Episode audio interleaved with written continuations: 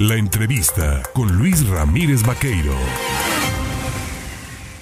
8 de la mañana, 27 minutos. Mire, un tema que ocupa y preocupa, comienza a manejarse ya en el Congreso Federal, es esta iniciativa, esta propuesta enviada por el Ejecutivo para hacer una reforma constitucional que permita hacer cambios al tema electoral, como usted y yo lo conocemos. Para hablar del tema y, por supuesto, también del presupuesto de egresos del 2023, yo le agradezco al diputado federal por el PRI, por el distrito de Coatepec, es José Francisco Yunes Zorrilla, el tomarme el teléfono esta mañana. Mi querido Pepe, ¿cómo estás? Muy bien, Luis, muchas gracias por la invitación a platicar con ustedes. Oye, ¿le preocupa a la sociedad que comienza a observar la intencionalidad, pues también de hacer reformas al INE como se le conoce? ¿Tú consideras que es momento de transformar el proceso democrático en México como se tiene, como se venía manejando? No, no, Luis, yo creo que no.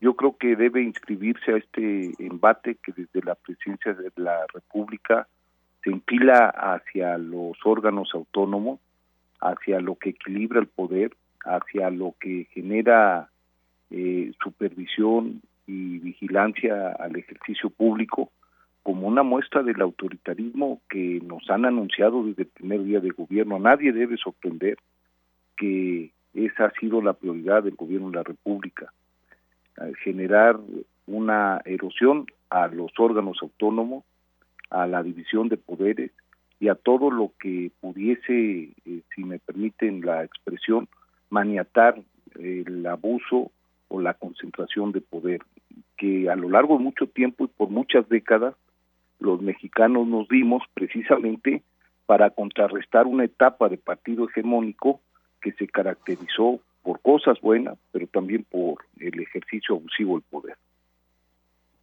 Eh, en, en, ese en ese tenor eh, refiere la oposición, en este caso el grupo mayoritario en el Congreso, que es urgente el recortar representantes en la, eh, por ejemplo, en el caso específico de los ayuntamientos, el número de regidores, el número de legisladores federales, inclusive llega a decirse también el número de senadores y, y también en los congresos ¿Tú, tú ves que la representación popular está, bueno, digo, valga la redundancia, se está haciendo una sobrerepresentación con elementos o con más diputados de los que debiese haber?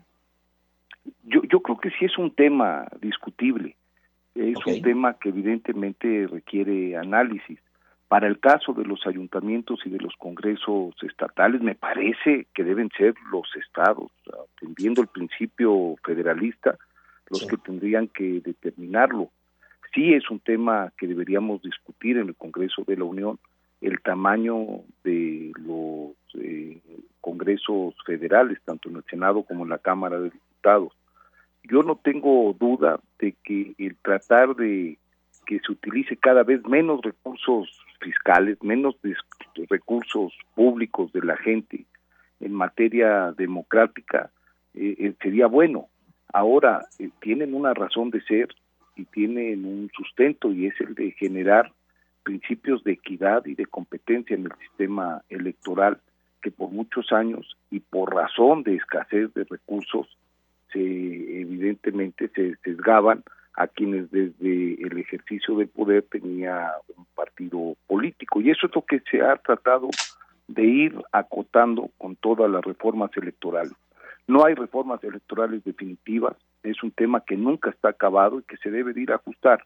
Y en ese sentido, la reforma que propone el presidente, como todas las reformas que ha propuesto, traen una narrativa muy poderosa que evidentemente engancha a la opinión pública, aun cuando trata de disfrazar el objetivo real. Así lo hizo en la eléctrica, así lo hizo con el tema de la Guardia Nacional, así lo está haciendo con el tema electoral, una narrativa poderosa para que cada vez haya menos recursos en la utilización de los sistemas democráticos, que cada vez haya menos diputados, menos senadores, menos regidores, que se revise, aun cuando sea antifederalista, la existencia de los OPLES o de los tribunales estatales, y son temas que de primer golpe recibe bien la gente, son populares, pero cuando sabemos que lo que está atrás y lo que se esconde a través de esa narrativa poderosísima es la concentración de el poder. Entonces, en este sentido tenemos que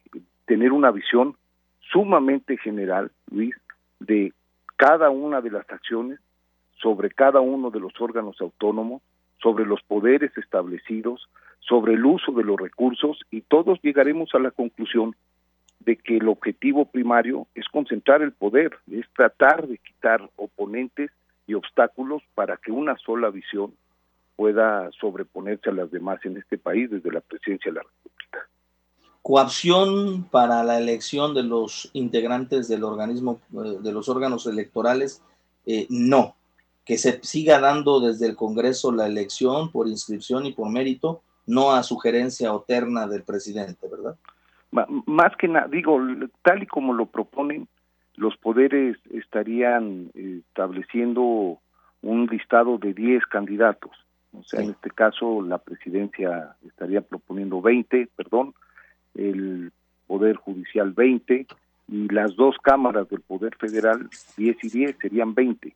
Tendrían que tendrían que ir a elección 60 perfiles que tendrían este este origen en la propuesta, pero es sumamente escabroso porque quienes van a movilizar, a representar y a ganar las secciones las elecciones de estos supuestamente consejeros ciudadanos votados directamente como lo proponen, pues van a ser los partidos políticos o, o, quién cree que van a poner la estructura que saque a la gente a votar. ¿Quién creen que va a ser la estructura que promueva y posicione en una campaña a los candidatos supuestamente ciudadanos en las elecciones? ¿Quiénes los van a cuidar en las casillas? Pues los partidos políticos. Va a ser una elección nueva de partidos políticos, como lo hacen para elegir alcaldes o diputados o senadores, ahora para elegir consejeros electorales, lo cual es sumamente peligroso. En, pasando a temas que tienen que ver con el presupuesto, su integración, ¿consideras que eh, se están tomando en cuenta todos los elementos necesarios para la integración de un buen presupuesto en el 2023, sobre todo de cara a las necesidades que tiene este país, que cada día son más en términos de seguridad pero también se dejan de lado con ese tema de la seguridad asuntos vitales como la salud, como el campo. Veracruz requiere de meterle mano al campo, de meterle mano a la pesca. No, hombre, eh, es un, un presupuesto con un cariz asistencial, de transferencias directas de recursos, principalmente concentrados en cuatro programas, y hacer programas que lleguen a la gente que lo necesita, nosotros lo vemos bien, lo hemos respaldado y lo seguiremos respaldando. Pero al ser los recursos escasos, Luis, quienes nos escuchan, pues si tú los utilizas para un fin, prácticamente estás optando porque no cumplan otro fin. Y el fin que ha dejado de lado este presupuesto es en el de invertir en activos, en el de fomentar el desarrollo a través de la producción, de, de la inversión y generar este, condiciones de productividad.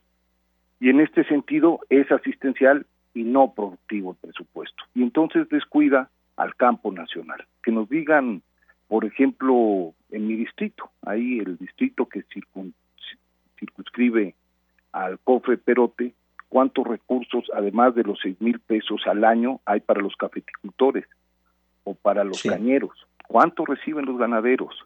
¿Qué recursos hay para que haya infraestructura que detonen, por ejemplo, las actividades de turismo? Si tú vas hoy a Jico Viejo, la carretera que se logró por gestión de tu servidor como legislador hacia Jico Viejo y hacia Positos, por ejemplo, con recursos inscritos en el presupuesto federal, hoy detonaron que esta zona, además de que pueda tener menores costos de transporte en sus productos, han desarrollado de manera semanal una afluencia de visitas que generan condiciones turísticas, generan ya sus, ya no tienen que irse de ahí, ya generan sus restaurantes artesanales, se les ocurre algún tipo de actividad atractiva para la gente que viene de la capital del estado, de la capital del país.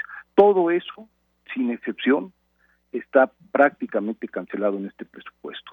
Las carreteras se quedaron a la mitad, no hay recursos en infraestructura hidráulica, no hay recursos de apoyo a derechos fundamentales como es el de salud y la educación, no hay mantenimiento de los activos públicos, es decir, este, este país está perdiendo valor agregado, competitividad, por una visión realmente poco proclive a generar condiciones de futuro como es la que se promueve desde el gobierno de Morena en la presencia del país. Pues Pepe, yo te agradezco el tomar el teléfono, el platicar con el auditorio y podemos seguir hablando de más temas, pero por supuesto el tiempo es corto. De, te buscaremos en semanas siguientes para seguir mm, pues analizando el tema del presupuesto antes de que se dé este análisis y esta aprobación. Te mando un abrazo. Igualmente, Luis, con cifras duras en el análisis del presupuesto. Ojalá que la gente se dé cuenta de lo mal que, que, que vamos y las repercusiones futuras que vamos a tener si no corregimos. Bien. Gracias, Pepe. Es José Francisco Yunes Zorrilla, diputado federal por el PRI. Vamos al corte.